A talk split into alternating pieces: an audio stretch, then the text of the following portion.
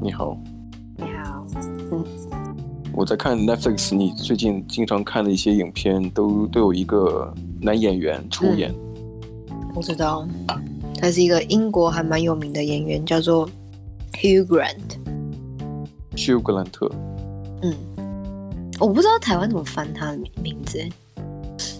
啊，我从小我也知道他的这个名字就蛮有名的，他演过很多那个时代的电影，比较热门的都有他出演。嗯，我之前听过他一个，就是也不算是笑话，就有点像冷冷嘲热讽，就有点像是他扮演的角色几乎都很像。所以他在每一部电影里面，几乎那个形象都是一样的。他就算头发的造型不变，好像是同一个人，可是不同名字，然后在不同电影里面，就仿佛好像其实是在是他的本色出演。对对对，就是他本人。对，那至少他在台上是那种讨人喜欢、嗯、魅力四射的一个绅士，嗯、可是，在台下呢，他可能也需要很多这种个人空间。讨厌做名人，讨厌做演员。你像他的一些好朋友，甚至是他的前女友伊丽莎白·赫利，就说他在生活当中是个怪人。嗯，而且说他这个人性情多变，跟他合作呢，就是觉得非常不愉快。但这样的风评，并不能阻止他获得这种所谓的影史上的商业上的成功，让他成为一个。这个舞台上的一个闪光的明星，嗯、对不对？嗯，对。其实我就想以他的这个呃事迹，想要聊一个话题，嗯，就是关于这种脾气不好或者让人感觉到难以合作的那些人的性格，到底有没有一些其他的好处？嗯，就会不会是这样子是一个成功的原因，是吗？对，你像我们的生活当中，人们从未如此迫切需求。所谓的这种追求，积极正向的这种心态，嗯，你像文化的力量呢，其实在推动我们就是疯狂的追求所谓的幸福，并为此创造数十亿美美元的这种呃商业利益，嗯，或或者是在这个互联网上散播一些就是让你提振心心神的那种积极的正向的那至理名言，嗯，就有点散播一些乐观的。感觉还有一些乐观主义的一个教育这样子，对啊，你你像现在那个社群媒体，我们也有关注过一些，呃，嗯、把文字弄成照片的，其实里面有很多种鸡汤的东西，呃，嗯、鼓励大家保持一个积极的心态。那你像美国陆军目前对于一百万名士兵进行积极的心理培训，你包括英国的一些学校，嗯、英国的学校基本上属于那种贵族学校，对于那些学生也进行了这种乐观主义的教育。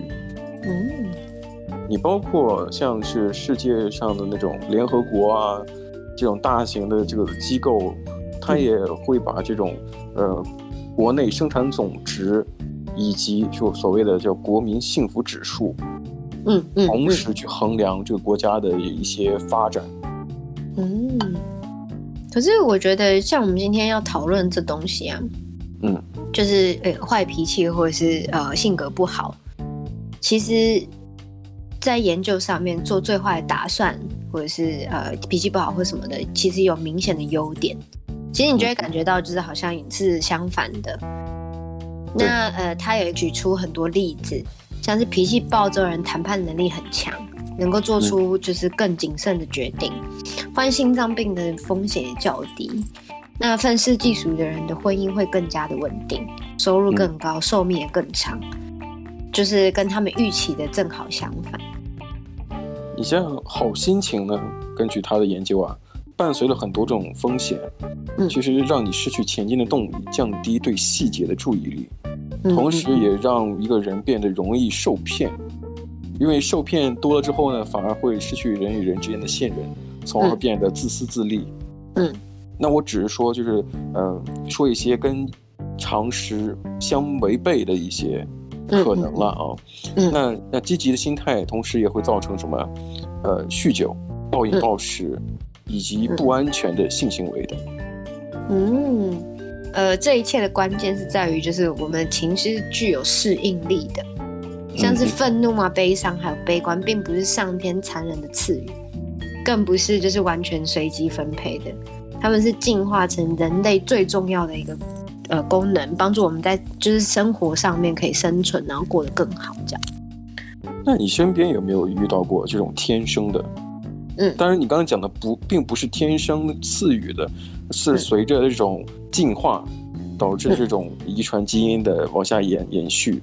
嗯，可能也有一定的随机性，但是你生活当中肯定会遇到一些，就感觉他与生俱来的是那种乐观的人，或者与生俱来的感觉就是脾气暴躁的人。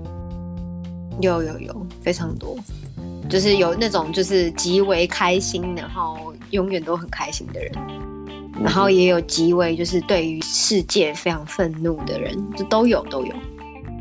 你像我觉得，呃，你是学过古典音乐。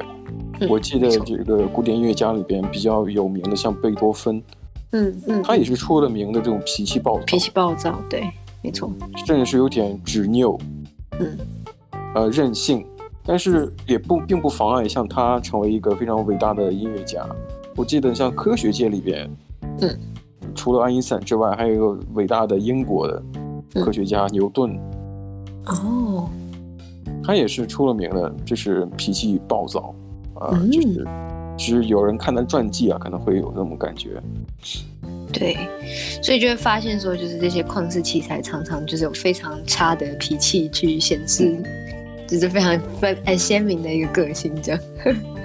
你包括刚才我们讲的是古代例子，包括现在啊，美国硅谷、嗯、Silicon Valley，呃，就是科技聚居地。你看亚马逊的创始人 Jeff Bezos。他，他很出名的一点就是他特别喜欢大发雷霆，甚至是侮辱别人。嗯嗯嗯，其实有一点冷嘲热讽的感觉，就跟人讲话的时候就是带有一些讽刺意味，嗯、就是让别人觉得我好像并没有有失我的风度。但是你听完之后呢，你可能觉得这人怎么说话怎么那么鸡掰啊？是不是？对对对，他可能就是骂人的时候是不会带脏字的那种。嗯，这其实好像是很多大老板都有的通病吧。那他的成功，我觉得不言自明，他是曾经的世界首富，是不是？对啊。所以我们今天也有研究的就是这个脾气差与成功之间的关系。很多年来，两者之间的关联其实并不清晰。呃，两千零九年，阿姆斯特丹大学的一位教授啊，决定对此进行了一些调查研究。他招募了一批有意愿的这个学生当做志愿者。然后我觉得他挺有意思，就是以科学之名让他们去发怒。嗯嗯嗯，有趣。对啊，他让其中一半的学生回忆曾经让他们恼火的事情，并就此写一篇文章。嗯嗯嗯。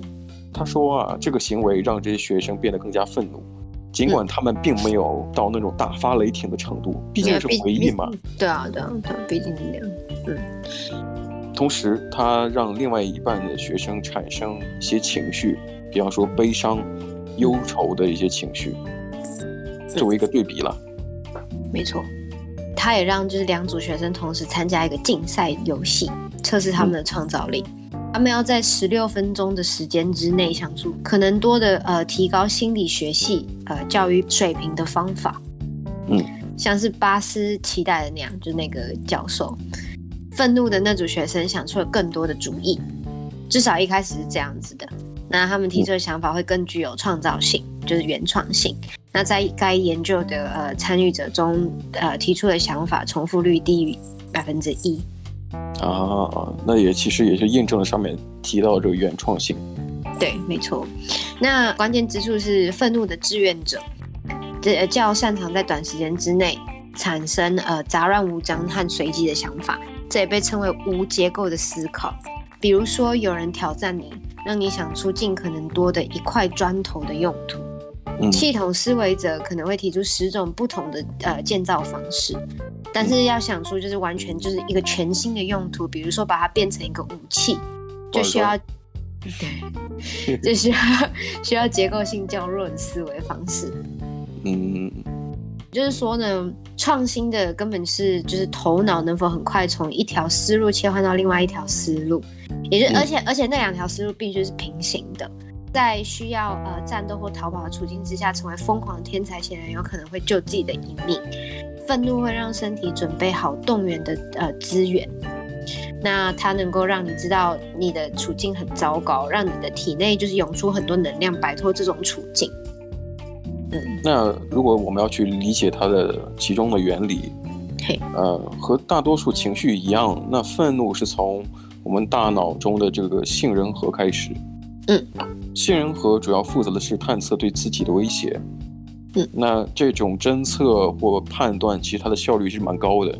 尤其是当你意识到有危险之前很久，它就可以在你大脑之中形成了这种警报，然后呢，依靠大脑内的这种化学信号来让人变得兴奋起来。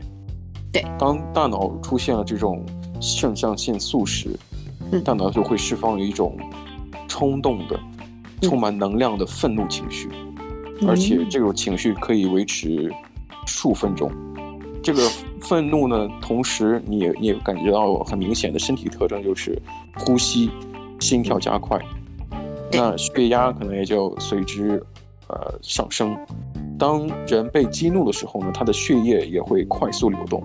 嗯、那我们经常讲就是面红耳赤。对对对，面红耳赤，那就脸就会变得很红。对，气急败坏的样子。对，气急败坏的样子，有些可能看到那个动漫里面讲的那个额头的血管就是青筋暴起，血管暴突的那种感觉。对。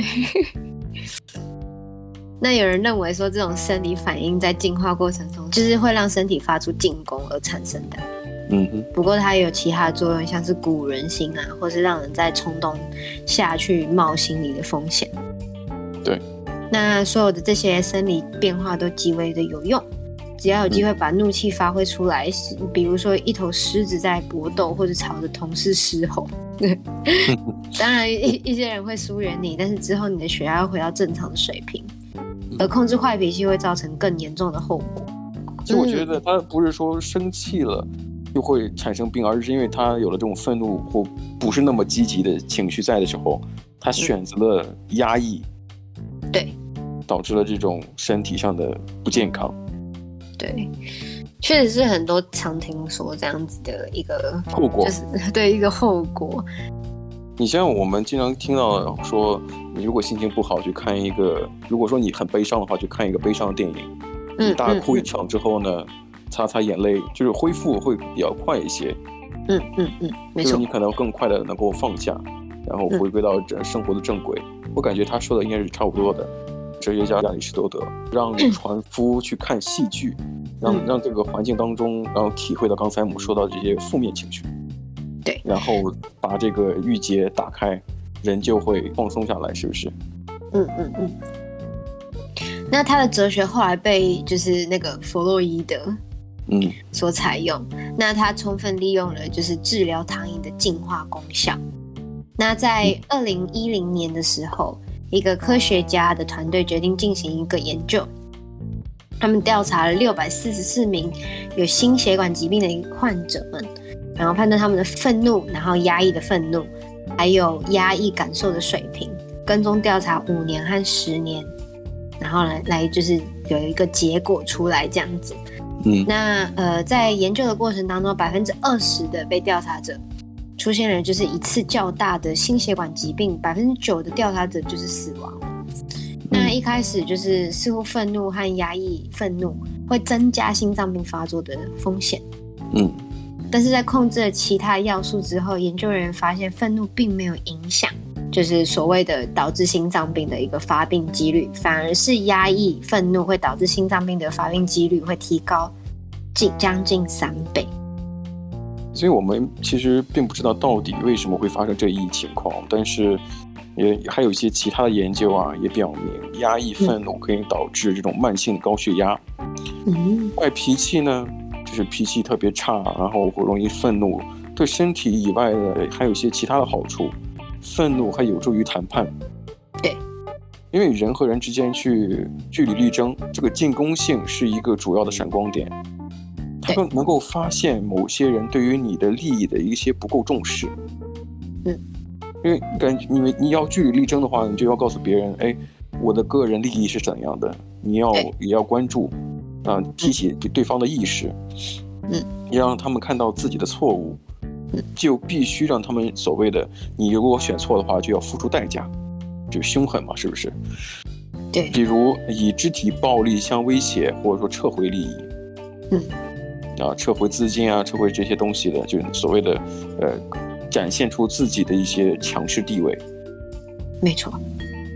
你像支持这一理论的证据，来自于我们愤怒时候总会摆个张臭脸，感觉脸被拉长了，是不是？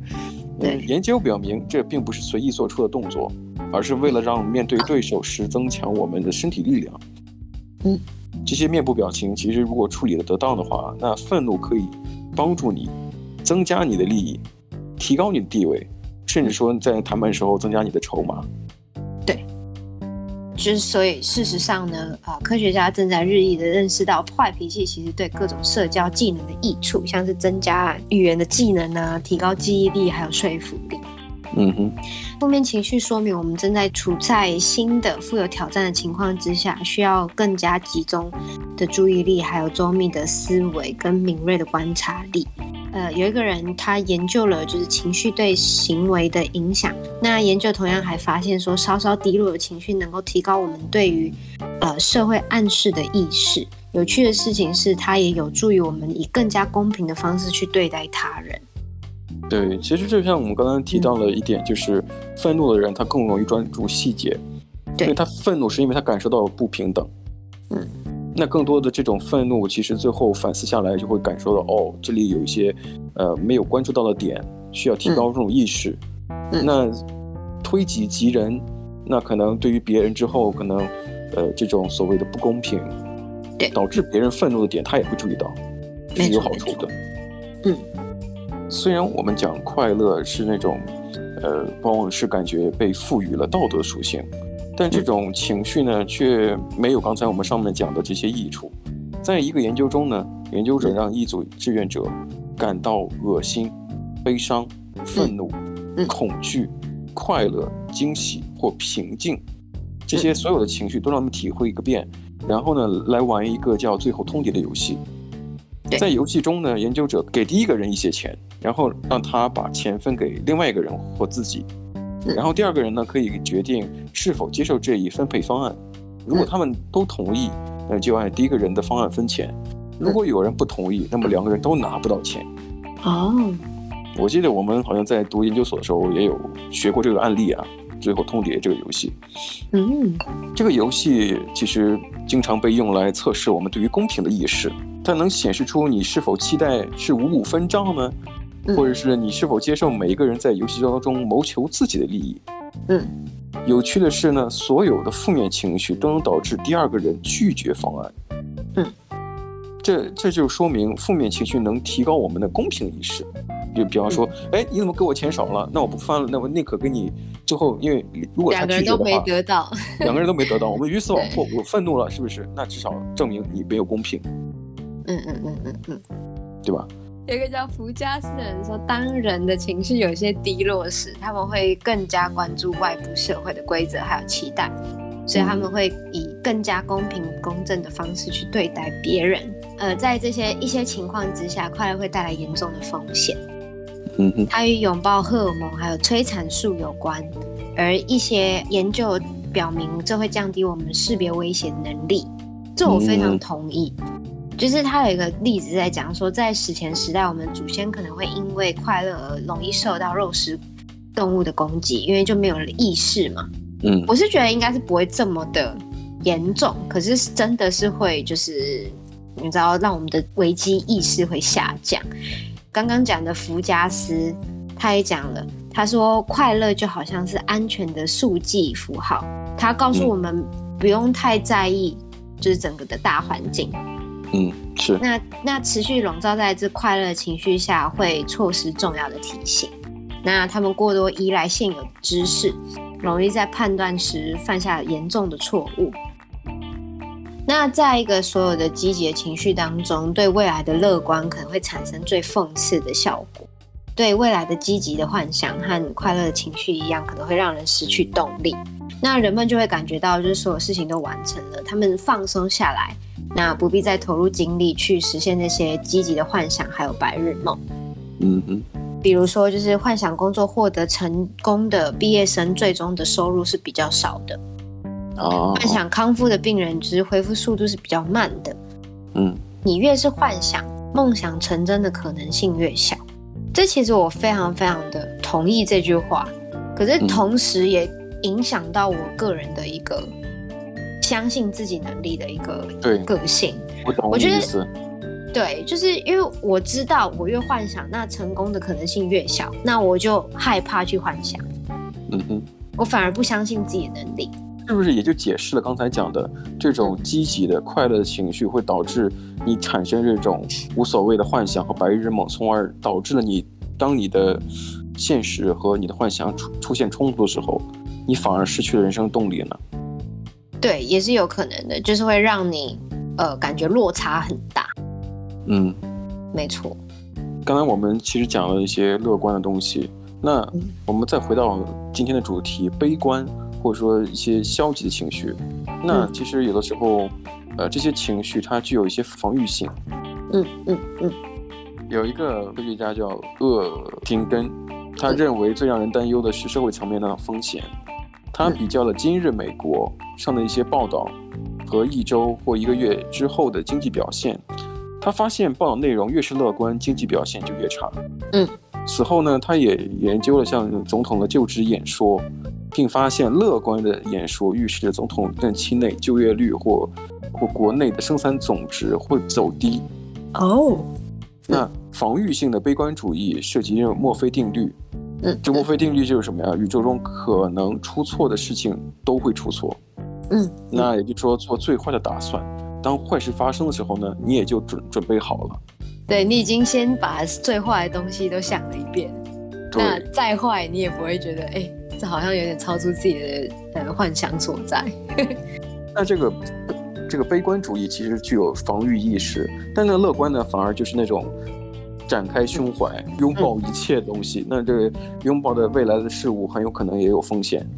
对，没错，是不是？没错，没错。呃，有一个心理学家，他是一个专家级的悲观主义者。他说了，嗯、我稍微有点笨手笨脚，特别是在我焦虑的时候，所以我一定会穿上低跟鞋。我会提早到场，然后检查舞台，确保地上没有线或是其他的东西会让我会让我绊倒。嗯、那呃，我的演演示文稿会有几个备份，在必要情况之下，我也可以脱稿演讲。我会把讲稿用电子邮件发给组，就是组织者，就是那个协办单位之类的。对。然后呃，拷一份在 U 盘上带着，再带上自己的笔记型电脑。他就这样子讲了，说人们现在常说只有偏执狂才能生存，那就是在讲形容他这样子。我发现这种人与这种人合作，虽然感觉到压力很大，因为他在乎的东西都非常的细，但至少他执行过程当中问题出现问题的可能其实蛮低的，因为他所有东西都在在乎，他也不是盲目的去乐观。你像，嗯，我们一直在讲说现现如今的社会是劝我们乐观积极起来，那不妨下一次我们就告诉那些积极乐观的人，你正在提高自己的公平意识。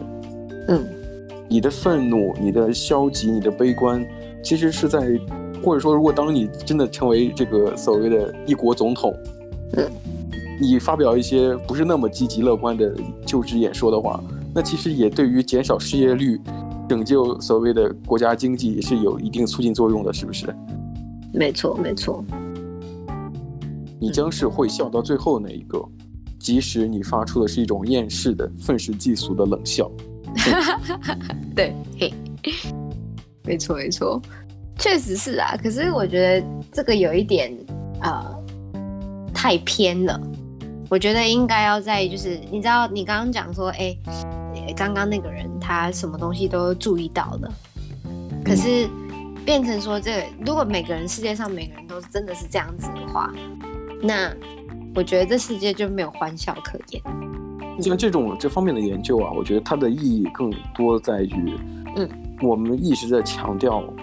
那你刚才想说，强调这个东西是非常极端的，对不对？那它的意思也是在消除这种极端意识，因为我们生活当中围绕太多太多需要你特别积极乐观、脾气脾气变好的一些言论，嗯，那些思维方式。